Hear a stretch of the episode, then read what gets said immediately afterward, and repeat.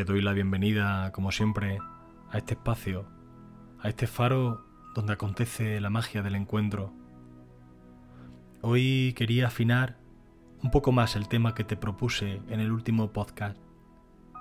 Exactamente quería concretar, o más bien ayudarte con la práctica que te proponía.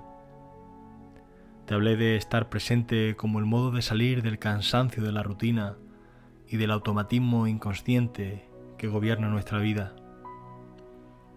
Ese estar presente, esa forma de tomar conciencia de lo que hay en el aquí y ahora de este preciso instante, tiene que ver con la presencia. Esta presencia solo puede tener lugar en el presente y el mejor modo de vivenciar esto es tomando conciencia de tu respiración. Es la respiración la que nos ancla en el momento y nos libera de la nostalgia del pasado y la angustia del futuro que tantas veces controlan nuestra vida.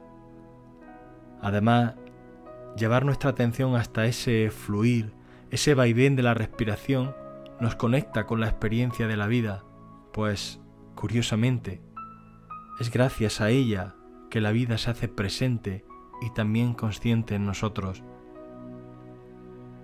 Date cuenta de cómo respiras ahora mismo. Tan solo observa.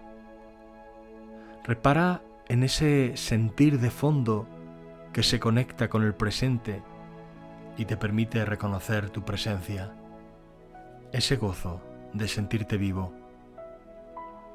Gracias una vez más por tu tiempo y hasta pronto.